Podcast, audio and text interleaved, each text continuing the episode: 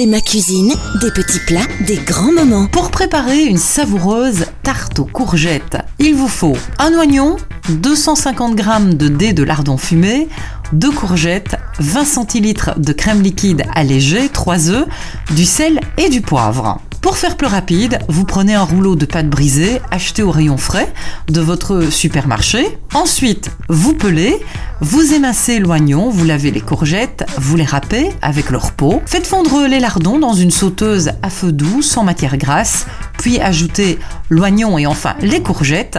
Vous laissez réduire, vous salez, vous poivrez. Dans une jatte, vous battez les œufs et la crème.